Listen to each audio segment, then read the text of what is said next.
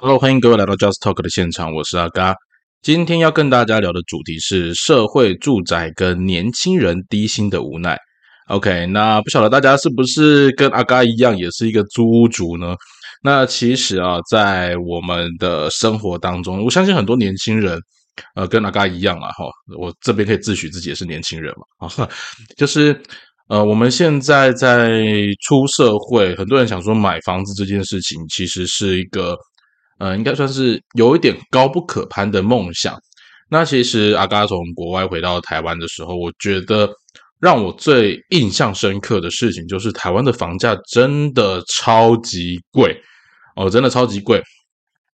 其实有蛮多的资讯都显示哦，我们台湾的房价在世界排名真的是非常前面。可是你仔细去看，我们有很多的地方空屋率其实超级高。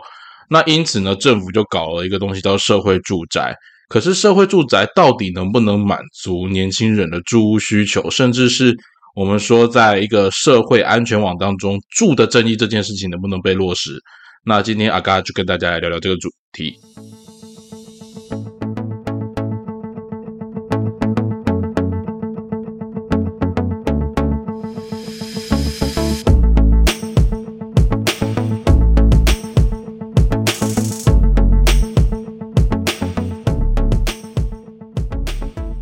首先吼，就让我们先来聊聊社会住宅。那其实社会住宅在台湾算是一个相对热门的话题哦，尤其是每当到了政治啊、选举啊，哦，这时候其实大家都会拿出来谈。那我们的政府其实每年都有相关的补助预算。那虽然社会住宅可以帮助一些低收入家庭解决居住的问题哦，但实际上它也有不少的问题存在啊，尤其是像。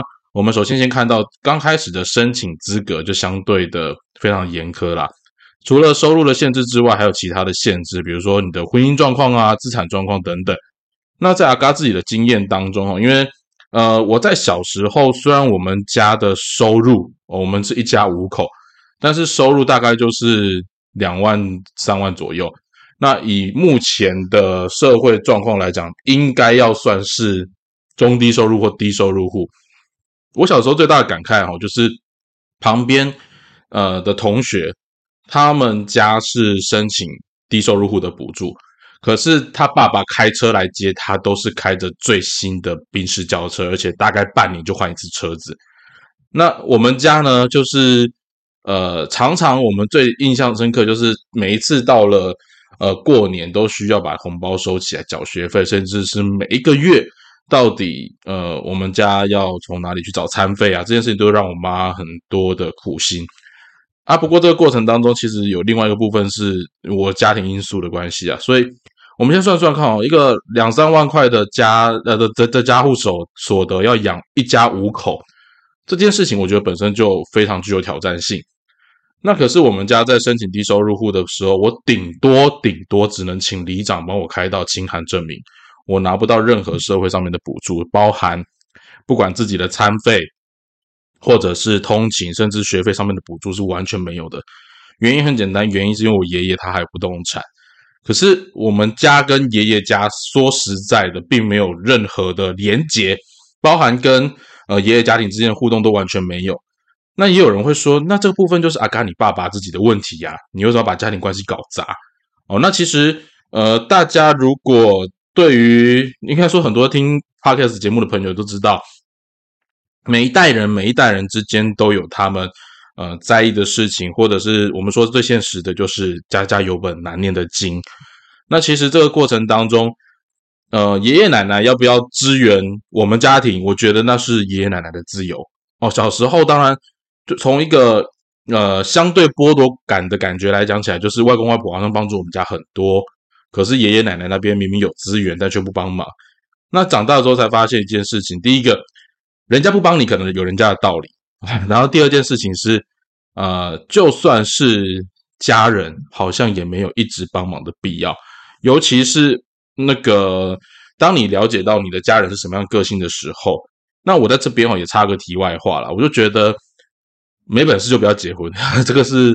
阿嘎真的在从小到大，我对婚姻会保持着一定程度的算保留态度，也是有一部分来自于这里。因为我真的觉得，呃，如果你没有能力撑起一个家庭，或者是呃没有条件去支持一个家庭的维持，那你宁愿不要结婚，否则你的结婚可能会是导致另外一个家庭或另外一个家族很大很大的负担。哦，那都是题外话。那首先，我们就回过头来讲，就是讲到低收入户的部分。那阿刚也会很纳闷，就是为什么我的同学哦，他爸爸大概每半年换一次宾士车。我相信他不是在宾士工厂上班，他们家也不是修车族啊，因为他们家就是呃，我知道的是透过一些管道，然后取得低收入户的证明。我不晓得这件事情对大家来讲是不是常态，可是至少在我这一代的人来讲，呃，我觉得他不算是个案诶。哦，我不算是个案，可能我们在南部了啊。南部其实我觉得啦，尤其像最近哦，真的很多事情会发现，其实南部的生态早就起来有字哦。那南部也有自己独特的政治文化，还有生活的氛围哦。那我们就言归正传啦，就是说，像那些资产的状况，就是你申请社会住宅当中一定会看的一个重点哦。然后再来就是，一般来讲，住户或者是民宅也不希望社会住宅盖在我们家附近。啊，因为其实大家都会有感觉，就是会住社会住宅，通常是社经地位比较低的，我会有过去那种贫民窟的印象。那我必须说实在的，这个印象以现在的社会条件来讲，它真的是一个非常过时的概念。其实社会住宅它还包含着让年轻人可以居住，甚至是为社区带来活水的一个概念。那这样子的感觉其实不容易被现代社会所接受，尤其是一些都市化条件越好的地方。哦，所以社会住宅它的位置往往会比较偏远，那生活机能也会比较差一点。那对于需要上班的住户来说就不太方便。对于年轻人来讲，他可能找到了社会住宅，但是他却要付出更高的，比如说通勤成本。哦，所以社会住宅呢，它虽然是政府帮助呃年轻人啊，帮助弱势族群的一种方式。但是对于实际上真正是低收入户的族群来讲，它不见得是最理想的解决方案。那另外角度，我们来看一下年轻人哦。那我们都知道，台湾的薪资条件真的是非常非常非常的差哦。当然，我们的政府会说，我们的经济迈向这二十年来最好的时候，甚至是呃，台湾中华民国的 GDP 超越了南韩哦。那我们又。比过去哦，好想赢南韩，那我们总算赢南韩了哈。呃，我觉得这种宣传的文宣可能来自于数字上面的某一种程度的现实。比如说，你可以发现韩环大幅的贬值，那台币也贬值，只是台币贬值的幅度没有那么高。那相对你换算成美金的时候，突然就发现，哎，我的收入，我们的平均年所得或者是年均收超越南韩喽。哦，我常常讲哈，其实，在看一些新闻或者是看一些数字在宣布的时候。大家真的要仔细去看看这个数字是怎么来的啦。那我觉得生活的好不好，其实大家生活感觉最知道。不是说我们一直要唱衰政府，或者是说唱衰我们自己的生活环境，而是大家真的仔细去思考看看，这十几年来，不管蓝绿或者是呃怎么样的人来执政，你的生活环境真的变好的有多少？那我相信啊，一个社会里面一定会有人生活条件比较好，有些人生活条件比较辛苦。可是，如果辛苦的人一直都在辛苦，甚至越来越多的人都在辛苦的状况，甚至进入这个辛苦圈里面，那我们的社会真的是越来越好吗？那谁真的解决了这些问题呢？那我们再看看，大家都说我们经济条件超好，那年轻人的低薪的无奈，为什么会是让大家非常有共感的一个？呃，一个话题，是因为我们真的大家都很缺钱嘛？哎，你可以这么说啊，但另外一个程度来讲，就是企业赚钱的能力有没有提升呢？我们通常会先把像台积电这样的公司先拿掉，大部分整体环境的台湾企业，你仔细去思考看看，我们企业的创新能力，甚至是我讲一个最现实的是我们的投资条件，它其实离。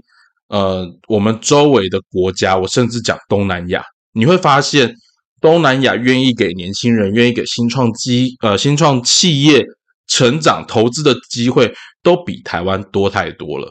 哦，台湾其实是一个，我觉得它相对稳定，可是它是稳定向下的一个社会。我们的投资条件，其实大家要的就是越来越保守，我要确定它稳定能赚钱，我才投资。那甚至是你看。我们跟隔壁的中国大陆去做对比。中国大陆在这几年，你说它资本集中，你说它有政府扶植，但是更重要的事情是，它人才的呃民间的那个企业竞争力是不断的向上拉升的。那我们再从另外一个角度来看，这当然是阿嘎之前在几集的节目里面常谈的。我们的教育环境其实已经限制我们年轻人的想法，已经限制我们年轻人的思想，甚至是限制了我们去做开创的一个机会。当然了，这么多年来，我们都会说，呃，我们的机会虽然说每一代、每一年，大家都觉得越未来对未来好像越来越看不到期待，可是也越来越有很多新的新创事业发生，甚至也都会有。那些呃让大家很值得期待的年轻企业家出现，可是这个比例到底有多少？然后这样子的一个呃新创的结果，或者是呃经济收入的结果，到底又有多少人能够共同来分享？那如果说这个社会是让越有条件的人，他越容易集中社会资源，而让大部分的人，甚至越来越多人。失去了他们掌握机会，甚至发挥自己条件的一个空间的话，那我们的生活条件到底是变得越好还是越差？哦，那我们来看一下，像现在年轻人，呃，我们说实在的，你可能会觉得我自己工作比别人认真，那你可以抱怨你的呃公司不给你钱，你的公司看不懂你的价值。可是你自己想想看，现在一个年轻人，好，假设我一个月薪水三万多块好了，我在城市里面生活。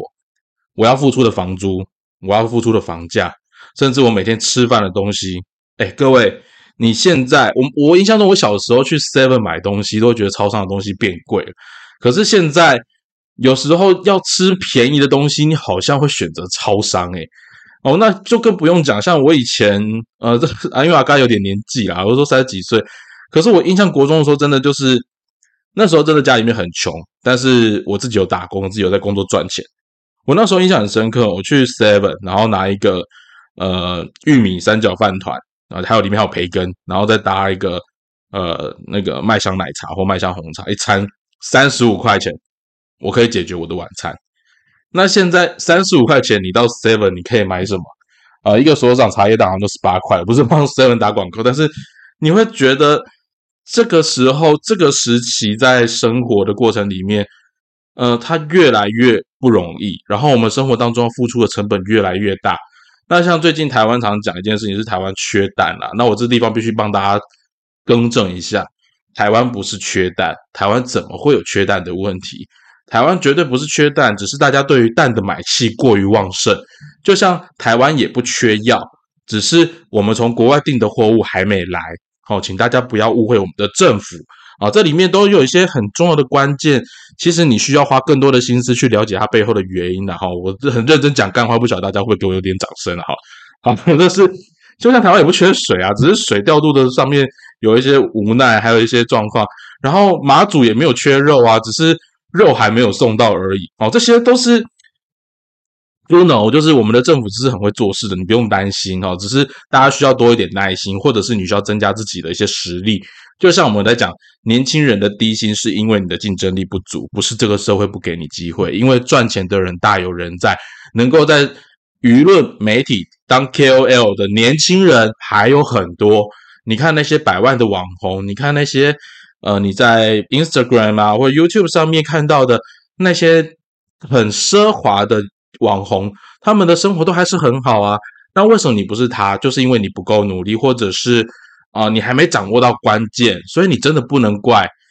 当大家整个社会的氛围、整个社会的经济指数都在向上的时候，你却赚不到钱，你该为自己拉低整个平均线而道歉哦。那阿嘎先帮先跟大家道歉哦，拉低了大家平均线哈，就是这一些经验，我相信。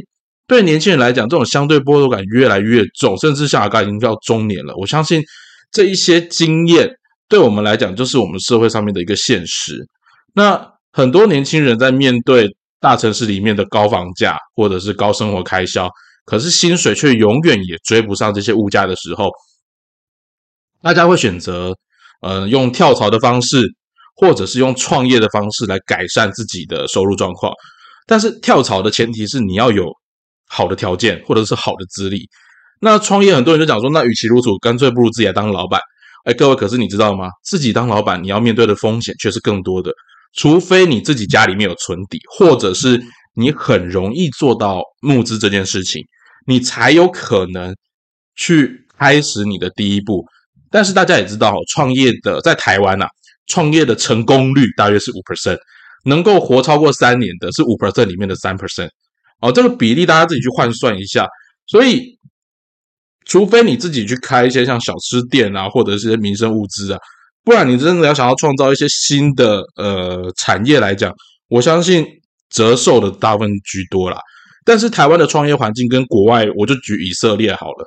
呃，阿刚在以色列待过，在以色列创业好不好？应该说，呃，每个国家的创业它的失败率都很高，只是关键是失败了之后，你容不容易找到新的机会？在台湾，你创业失败之后，你大部分你能面对的，或者是你选择，就是再度回到职场。可是，在国外，如果你，比如说我做的项目还没有成功，甚至是他现阶段没办法成功，OK，没关系，你加入其他的 team，别人还是有可能会持续让你有一个新的发挥的机会或新的舞台，这就是创业量能的一个不断延续的一个成果。所以你会说，呃，台湾的教育好像在基础教育上没有输国外啊？No，其实已经输很多。有机会我们再聊这一块。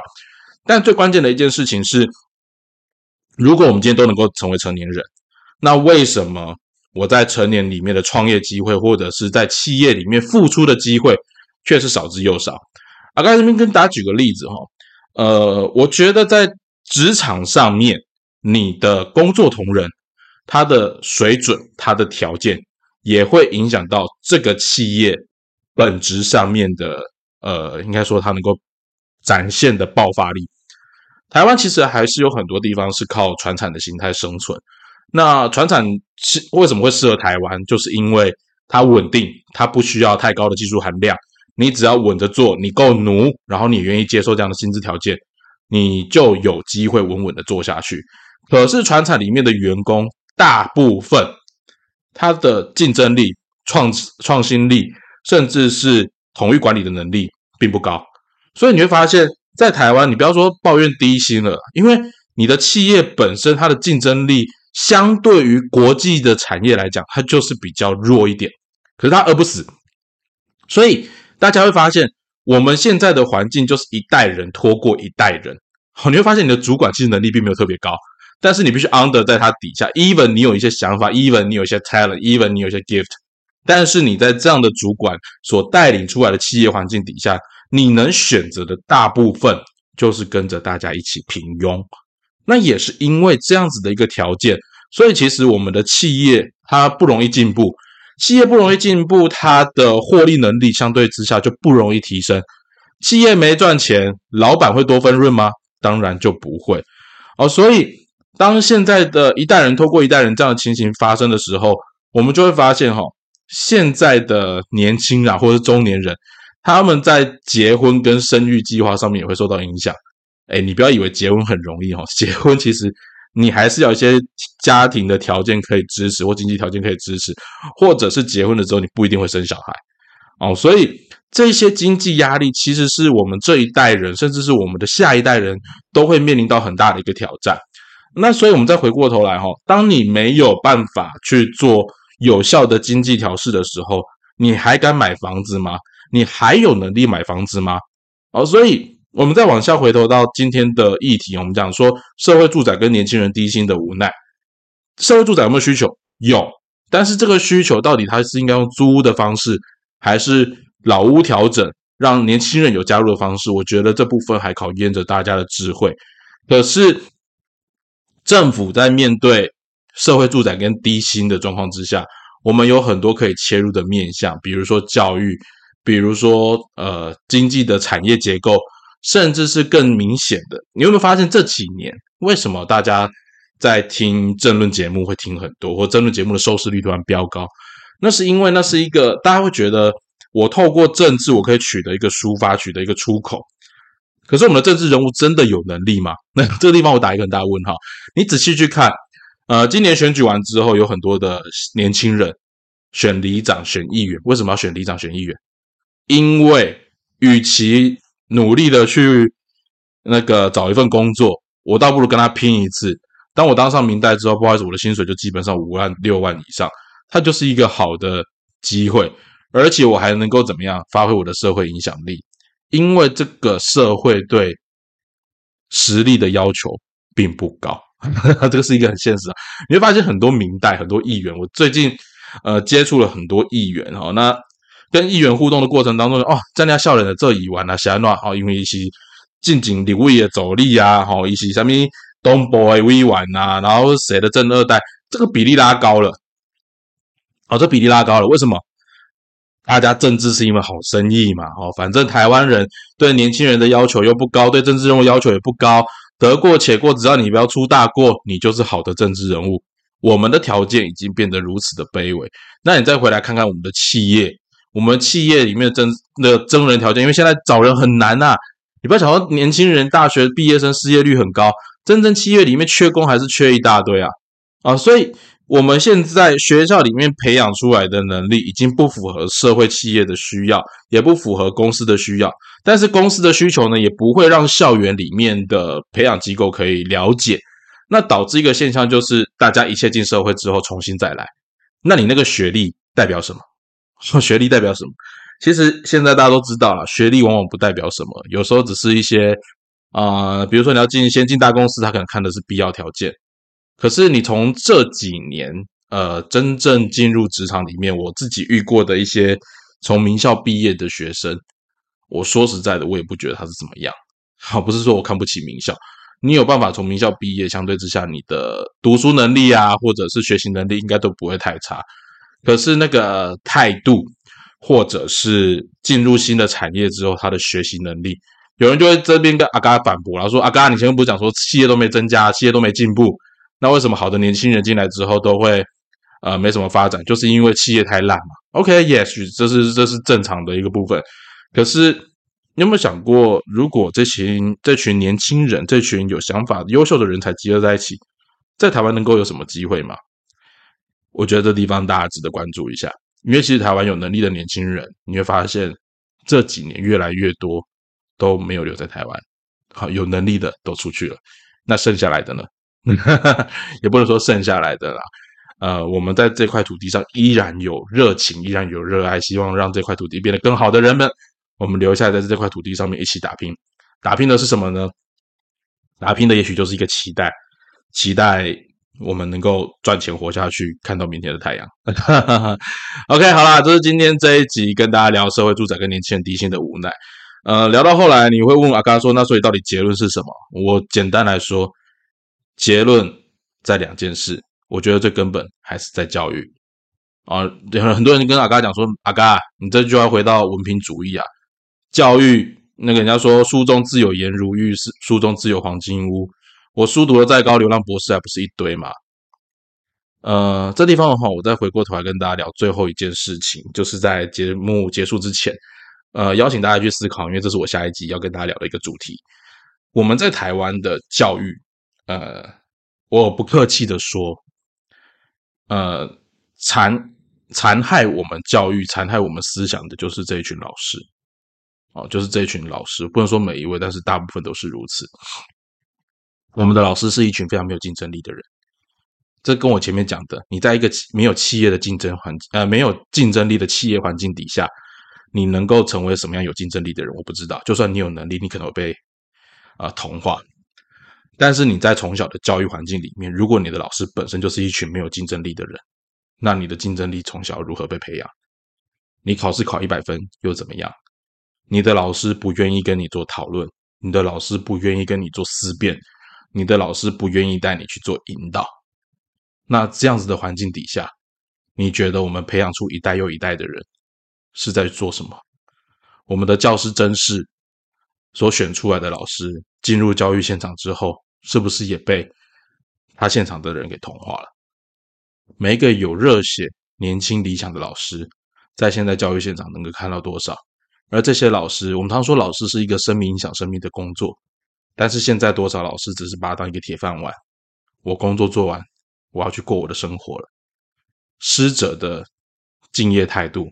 我觉得这是影响我们一代又一代竞争力很关键的一件事情。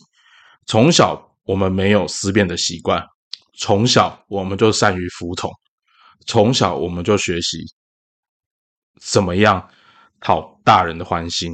那进一步，我就会很容易习惯，我跟着一个群体走。我们的社会其实是一个盲从的社会，所以你会发现，不要说政治分蓝绿，为什么分得这么明显？因为从小到大，这个就在我们的教育 DNA 里面已经深深的刻印在这里面。那相关的细节，阿嘎在下一节节目会跟大家做讨论。